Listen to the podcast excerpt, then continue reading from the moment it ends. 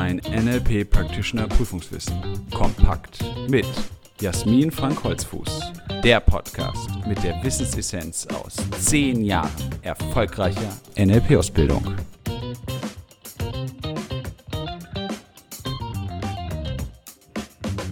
Herzlich willkommen zu einer weiteren Folge unseres NLP-Podcasts.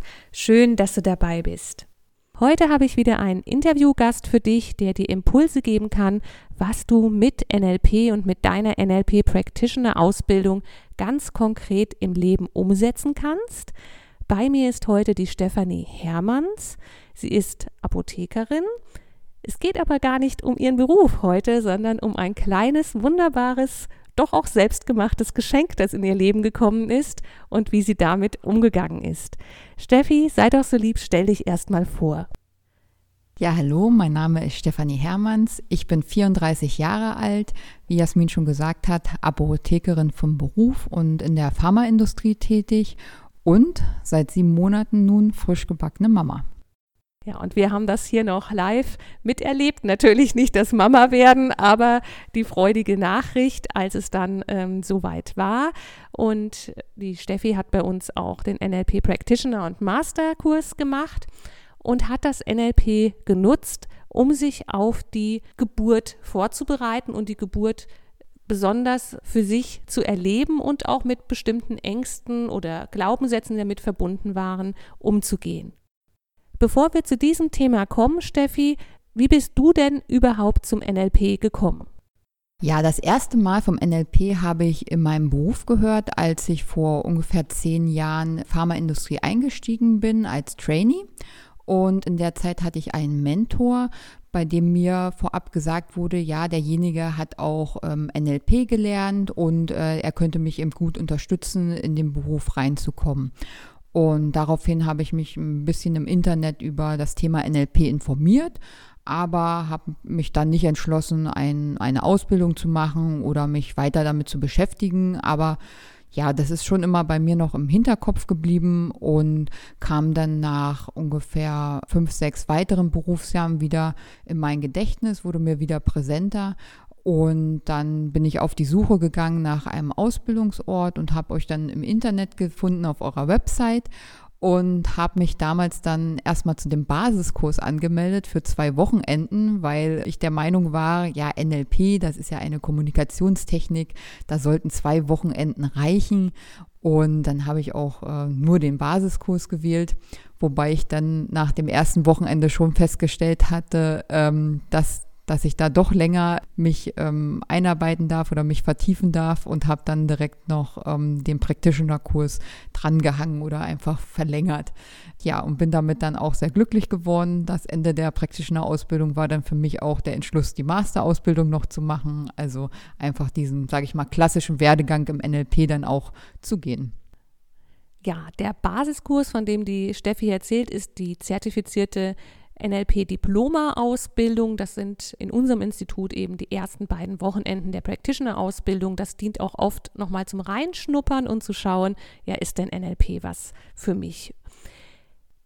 Du als Zuhörer oder Zuhörerin hast dich ja schon für NLP entschieden, stehst vielleicht vor deiner NLP-Practitioner-Prüfung. Deshalb die Frage an dich, Steffi, wie hast du dich denn damals auf deine NLP-Practitioner-Abschlussprüfung vorbereitet, von der wir ja schon wissen, sie war erfolgreich? Genau.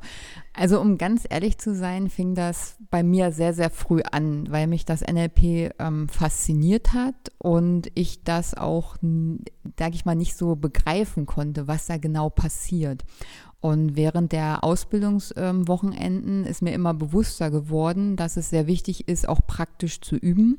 Deswegen habe ich mich schon sehr früh dafür auch entschieden, bei euch regelmäßig in den Übungsabenden vorbeizukommen und das NLP eben regelmäßig auch, ja, wie er auch immer sagt, zu erleben. Und ähm, parallel habe ich ähm, die, ähm, die Kapitel, die ihr uns immer wieder gegeben habt nach den Wochenenden, die Zusammenfassungen regelmäßig gelesen und mich ja dadurch einfach weitergebildet. Aber ich hatte dabei ehrlich gesagt nie die Prüfung selbst im Hinterkopf, sondern für mich war es einfach wichtig, dieses, diese Abwechslung aus Theorie und Praxis ähm, zu haben Und das Thema hat mich dann einfach interessiert. Ich habe mir auch das ein oder andere NLP-Buch noch bestellt und gelesen. Und kurz vor der Prüfung ähm, habe ich dann auch angefangen, die Kapitel selbst zusammenzufassen. Also es ist eine Technik, die habe ich mir im Studium angeeignet.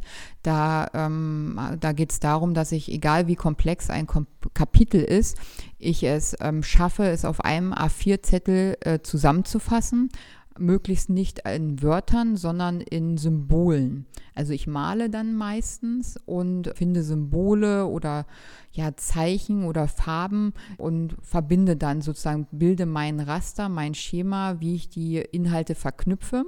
Ja, fasse dadurch im Kapitel jeweils auf einer A4-Seite zusammen und hatte letztlich als ähm, Abschluss dann, glaube ich, acht, neun Zettel und in dem das Wissen dann komprimiert war und mit denen ich immer wieder ähm, das Wissen auch durchgegangen bin. Und ja, das ist einfach meine Technik, die ich mir schon im Studium auch angeeignet hat, dieses ja, Mindmapping, sage ich mal, und das Überführen vom Wissen einfach in ja, Bilder auch. Beim Abschlussvortrag kann ich mich noch sehr gut erinnern, ähm, dass uns der Bernd damals angeboten hatte, an einem Übungsabend das vorab zu üben.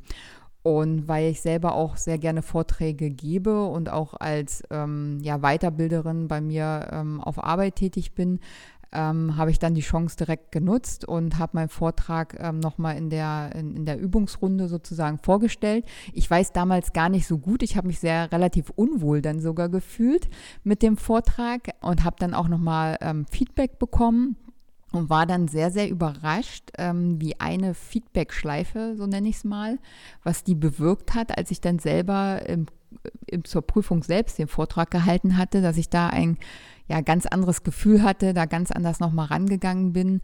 Und das hat mir dann auch nochmal klar gemacht, ähm, dass so eine Übungsrunde sozusagen, wie viel das bewirken kann und wie viel eigentlich dann in mir doch gesteckt hat. Und das habe ich mir jetzt eigentlich auch für den Beruf, aber auch privat so ähm, zu eigen gemacht, dass ich möglichst probiere, Dinge nochmal wirklich vorher zu üben und wie viel das ausmacht. Und ja, der Vortrag lief sehr, sehr gut. Ähm, die Leute, glaube ich, lachen heute noch ein bisschen drüber oder kennen die Metapher, die ich, das Thema war damals Metaphern, kennen die Metaphern, die ist auf jeden Fall äh, in den Köpfen geblieben. Und ja, so bin ich an die Sache rangegangen. Ja, vielen Dank. Das ist wirklich wahr. Also der Vortrag ist noch präsent. Und was natürlich auch deutlich wird, ist die viele Praxis. Üben, üben, üben. Und wer aufgepasst hat, du als Zuhörer, welcher Sinneskanal hier besonders wichtig war in der Lernphase, der visuelle, das Visualisieren von Wissen, Symbole dafür finden, etwas aufmalen. Und das ist so wichtig beim Lernen, wie du selber am besten lernst, zu merken, welcher Kanal ist da so hervorstechend für dich, dass du wirklich da deinen Lernmodus findest, der dir weiterhilft. Deswegen machen wir am Anfang des Practitioners schon einen Sinneskanaltest, damit jeder auch im Practitioner gut und optimal lernen kann in seinem Kanal und natürlich auch die anderen, die vielleicht etwas unterrepräsentiert sind, noch ausbauen kann. Jeffy, nochmal ganz konkret zur Practitioner-Ausbildung. Was hat sich denn in deinem Leben verändert durch die NLP-Practitioner-Ausbildung?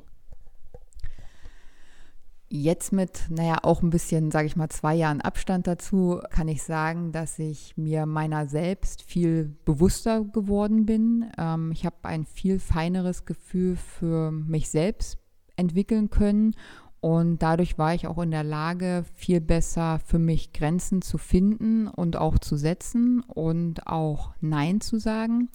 Das hat letztlich dazu geführt, dass ich immer weniger Dinge tue, aber dafür viel gezielter und konzentrierter. Also im Endeffekt ähm, hat die Prüfung oder auch die Ausbildung auch natürlich bis heute nachgewirkt und führt dazu, dass ich gefühlt immer weniger tue oder sage ich mal immer weniger ähm, gehetzt bin oder unter Druck bin, sondern dass ich sehr entspannt geworden bin und ausgeglichen und sehr genau weiß, intuitiv, das tue ich jetzt und das tue ich jetzt nicht, ob im privaten oder auch im beruflichen Kontext. Und das ist sehr, sehr angenehm, muss ich sagen. Und es ist ein sehr ja, befreiendes Gefühl auch und hat auch dazu geführt, dass ich viel mehr Vertrauen in mich selbst habe und meinen Weg und ähm, weniger, ich nenne es mal, verkopft bin, sondern eher intuitiv und ja, mit dem Herzen, sage ich mal, auch ähm, besser entscheiden kann, immer weiter entscheiden kann. Ich merke auch, dass der Weg sich immer weiter fortsetzt, dass der jetzt, da gibt es keinen Endpunkt für mich. Aber ich würde sagen, ich bin da schon auf, auf einem ganz anderen Weg äh, unterwegs und habe auch jetzt ganz andere Vorstellungen, wie ich mein Leben angehen möchte, was mir da wichtig ist und kann mir immer vertrauen, dass das die Dinge, die ich mir vorstellen kann, dass die auch möglich sind und ja, dass die Grenzen in meinem Leben, die existieren, wirklich die von mir selbst gemachten Grenzen sind und dass es jederzeit für mich auch möglich ist, diese zu verschieben. Ja, und das hast du ja im Vorgespräch schon erzählt, wie du das für dich gemacht hast, jetzt im Rahmen der Geburtsvorbereitung und den ersten Wochen mit deiner kleinen Tochter. Da ist es für mich interessant. Jetzt kommt ja normalerweise die Frage, wie wendest du NLP aktiv an? Wie bringst du es in deinem Leben ein, dieses Thema mal daraufhin zu überprüfen, wie hast du das denn ganz konkret gemacht? Was hast du an NLP-Formaten oder an NLP-Vorgehensweisen genutzt, um dich da zu stärken und gut vorzubereiten? Genau, also mir war es heute auch ganz wichtig, mal über dieses Thema zu sprechen, weil NLP hat mir in sehr vielen Bereichen bisher weitergeholfen, aber der ähm, wichtigste und der vielleicht auch schwierigste ähm, Bereich war bisher eben für mich die Geburtsvorbereitung. Da war es eben so, dass ich wie immer in mich sehr gut reingehört habe und sehr, sehr früh auch für mich erkannt habe, dass ich da, ich sag's mal, ein Thema habe und dass es dort auch Ängste gibt und äh, Zweifel zur Geburt. Ich selbst habe mir gewünscht, eine ähm, selbstbestimmte und friedliche Geburt und die möglichst ohne Kaiserschnitt abläuft, sondern natürlich und ähm, ich hatte da wirklich starke Bedenken und Angst, so stark, dass sie eigentlich für mich sehr schwer zu kontrollieren war und das einfach auch sehr mächtig war. Und ich habe das Thema an sich gespürt. Ich konnte es zu Beginn ganz schwer in Worte fassen. Äh, ich habe nur gemerkt, dass ich es nicht mehr kontrollieren kann und dass mir das auch nicht mehr gut tut. Dann habe ich mich ähm, ja mit dem Thema weiter auseinandergesetzt. Was wichtig, denke ich, dort war, ist, ich habe es nicht weggedrückt, sondern ich habe das auch wirklich rauskommen lassen und immer weiter tiefer gespürt, bis ich dann dahinter gekommen bin, dass sich dort, sage ich mal, ein, zwei Glaubenssätze unbewusst ähm, versteckt haben, die es dann galt zu bearbeiten, gerade was ähm, das Thema Angst angeht und ähm, das Können zur Geburt und ich konnte es dann ähm, die Angst, also das Gefühl, das Kinästhetische in ein äh, Symbol überführen. Und äh, dieses Symbol konnte ich dann kleiner machen, also Stichwort genau Submodalitäten. Und dadurch war es für mich besser zu kontrollieren. Und das Format ging dann damals so weiter, dass wenn man das Symbol kleiner gemacht hatte, es abgegeben hat an einen Teil, wo es hingehörte, also außerhalb von einem selbst. Und dabei ist mir klar geworden, dass dieses Gefühl und diese Angst gar nicht äh, von mir selber kam, sondern vermutlich unbewusst übernommen wurden von jemand anderen. Und ich konnte das abgeben und habe dann nur noch den Teil zurückgenommen, der zu mir gehörte. Und wundersamerweise war dieses Gefühl dann immer noch da, aber in einer Größe, die für mich normal erschien oder akzeptabel. Das, also es war dann nicht weg, sondern es war immer noch da, aber in einer angenehmen Größe, wo ich dachte, hey, das, das ist normal, das gehört so zu dir, das passt und ist stimmig. Und das konnte ich mit zwei Glaubenssätzen so sehr, sehr gut machen. Auch alleine bei mir zu Hause, also ohne Anleitung. Das hat mich einfach immer mehr zu mir ins Selbstvertrauen wiedergebracht. Zusätzlich habe ich noch Audio-CDs gehabt, in denen so Entspannungsreisen, nenne ich es mal, drauf waren, ähm, die mich immer wieder an den Ort meines Selbstvertrauens geführt haben. Das hat mich wirklich sehr überrascht, weil das habe ich so sechs bis acht Wochen vor der Geburt täglich gemacht, diese CDs gehört. Und unter der Geburt habe ich unbewusst, also mir war es nicht bewusst, ich hätte mich daran nicht erinnern können, immer wieder gesagt, dass das Baby kommt und dass es gut ausgehen wird. Und ich weiß, dass selbst die Hebamme zu mir im Kreissaal gesagt hat, Oh ja, das ist das Motto dieser Geburt. Die Hebamme war auch schon ein wenig, ähm, ja, ähm, ich will nicht sagen unter Druck, aber ein wenig am Zweifeln vielleicht. Aber das war für mich in, unter der Geburt kein Thema. Also egal, was dort passiert ist, ich war immer bei mir und ich konnte diesem Prozess dann vertrauen was ich dann auch gemacht habe, ist, ähm, mir eigene Glaubenssätze aufzuschreiben oder eigene Affirmationssätze zu finden. Da habe ich bestimmte Bücher zur Geburtsvorbereitung gelesen. Dort gab es Vorschläge für bestimmte Affirmationen. Und aus diesen habe ich intuitiv meine Sätze herausgesucht, diese zusammengestellt als Text, noch leicht immer für mich abgewandelt, wie es in meiner Sprache passte und diese immer wieder auch gelesen vor der Geburt und geschaut, habe ich, gibt es irgendwas bei diesen Sätzen, wo ich ein Thema habe? Mache ich nochmal eine Übung? Gehe ich nochmal in diese Übung und äh, verwandle mein Gefühl in ein Symbol, mache es kleiner oder nicht?